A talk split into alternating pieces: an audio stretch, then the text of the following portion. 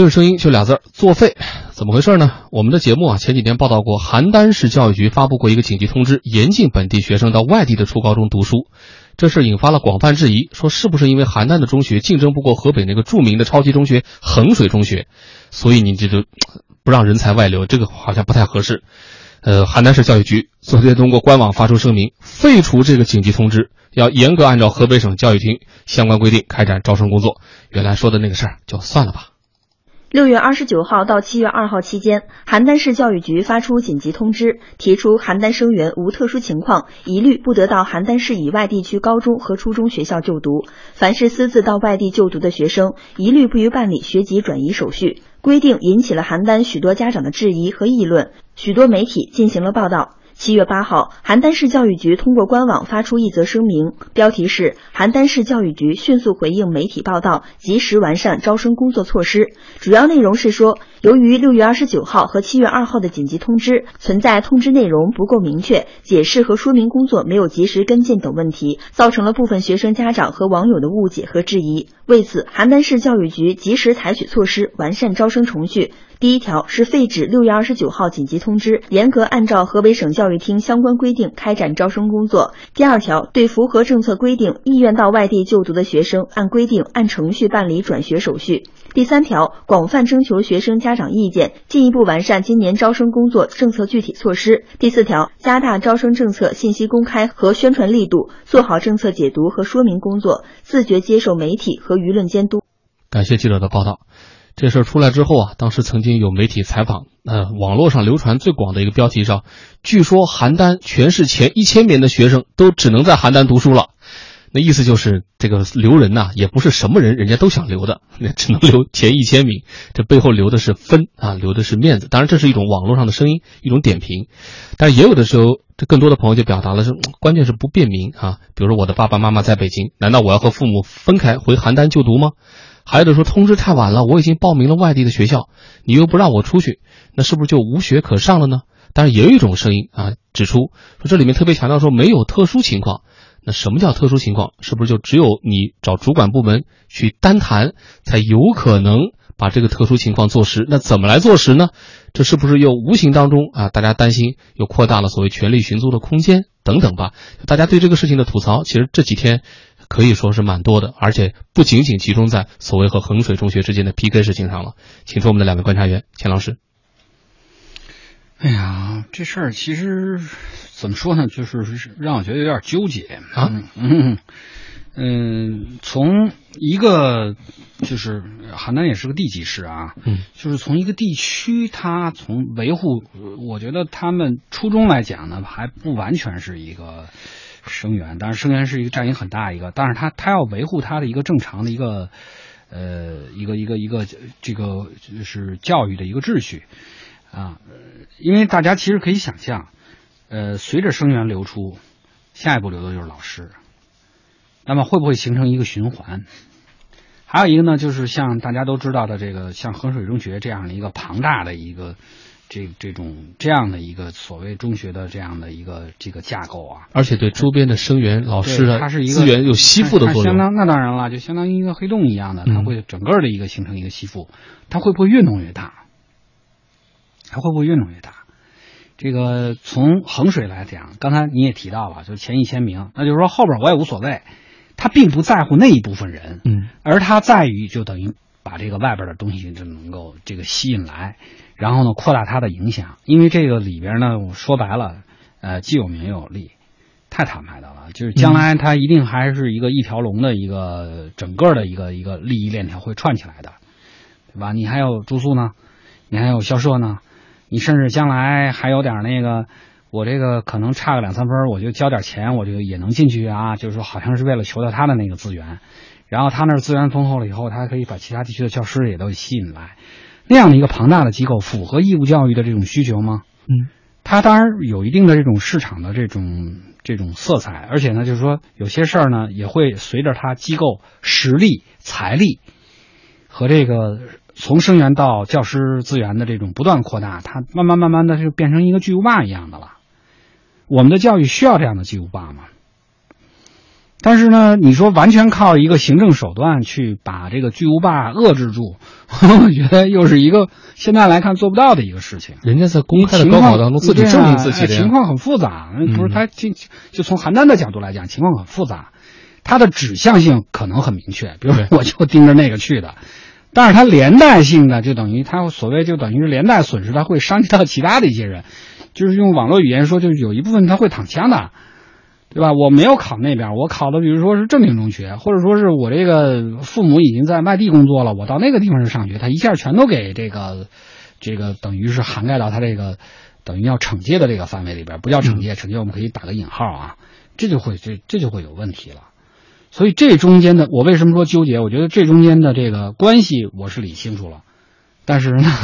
处理的这种方式，我觉得到现在我也找着病根了，但开不出方子来，想不出一个特别好的一个方式。就是说，你维护一个地区的一个基本义务教育的架构，我觉得是非常重要的，对吧？你毕竟就是说，我们这个不是说所有的事儿都完全最后都要奔着高考去。虽然从客观上来角度来讲，大家还是最后奔着那个方向去，但是你维护一个地区的一个架构。和师资和生源对于整个这个地区整个文化的这种建设是会起到一个很大的作用的，嗯，啊，但是那边如果遏制的话，到底用一个什么样的一个方式遏制？我觉得真是大家其实可以出出招。咱们那么听众朋友里还有那么多高人呢，嗯，呃，我确实，咱们以前啊，在二十一点央广夜新闻的这个呃一小时的调查时段当中，我们曾经探讨过这个超级中学的话题，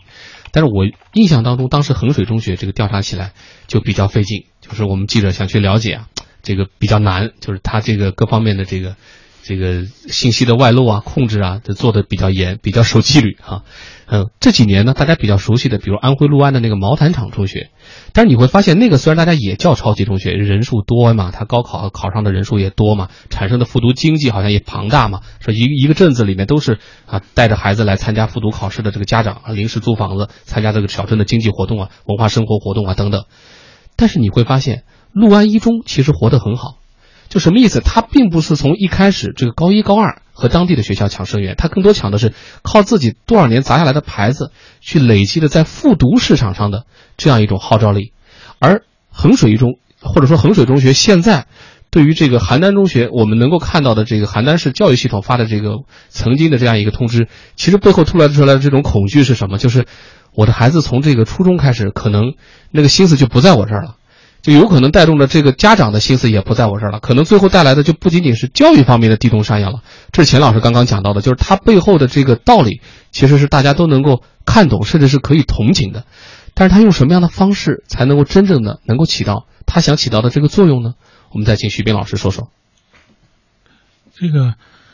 首先这个各地的学校，比如说这个，呃，肯定都都。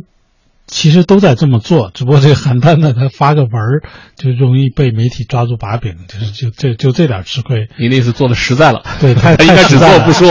邯郸人太实在了。这个打断一下，钱老师不，啊，不是这个徐斌老师不是在这大家学坏啊，这个我一定要得补充说明。来，您继续。因为这个大家都都是上过学嘛，都是受过教育的人。不是我说的意思，就是大家都上过中学，都知道，你到中学到高到那个高三的时候，其实各个学校。都在用这样的方法，比如说，呃，希望把好学生留在本学校。就是初中，就是考高一的时候就开始在折腾这个事儿。就地区内部可能是从学校那儿写文章，你是一中跟二中，你这你要留的话，对对。但是因为高考可能就就更加那什么，甚至比如有的地区会让那些考的不好的，就是学习不好的学生。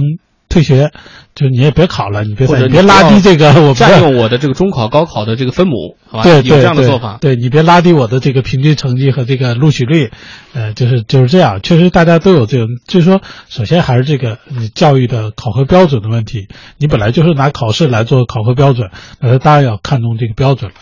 这很正常。但是你要说到这个，呃，就是学生的自由流动，这个其实从国家来说。都是允许的，当然高考可能还要回本地，就是按本地的这个这个户籍，当然省内就无所谓了。当然以前也有人提出过，比如说这个义务教育到底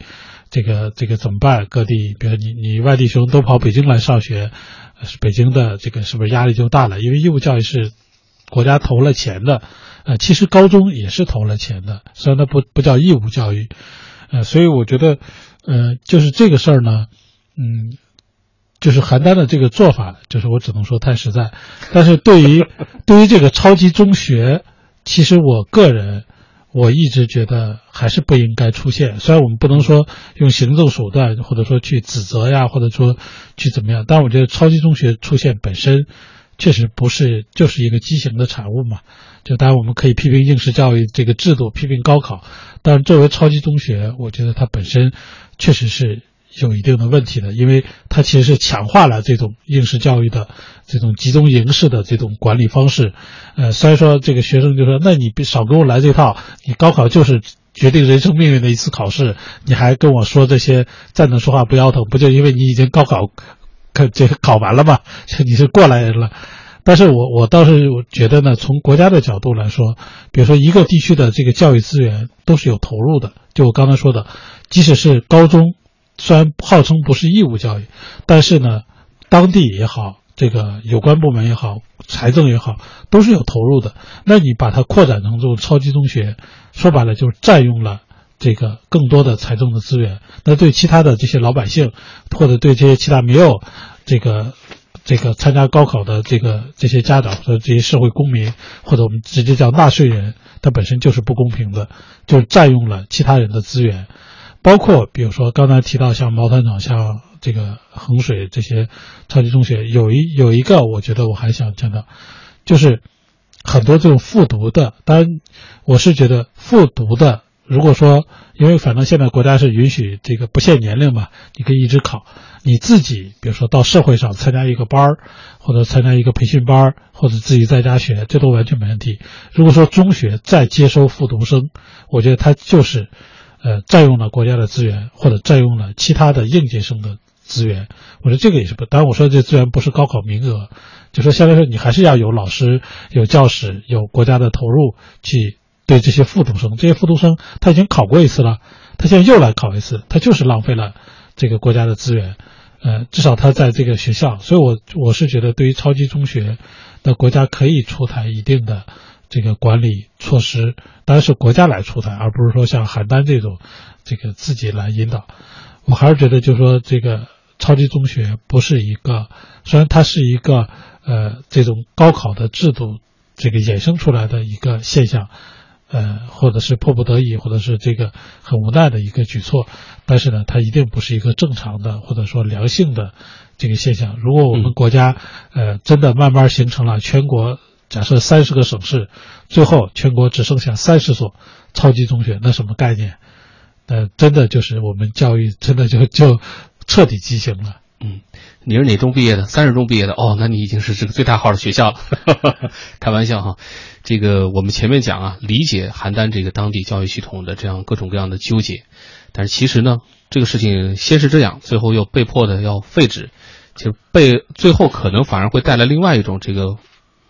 不好的一种误导，就是给当地的学生产生一种什么感觉呢？就你看，他们其实还是想。强行把我们留住的，只是今年不成功，所以我们能走赶紧走。如果是真的是产生这样的一种心理暗示的话，那可能真的就像刚才徐斌老师说的，还不如一开始不要出这个通知，不如去想想其他的辙。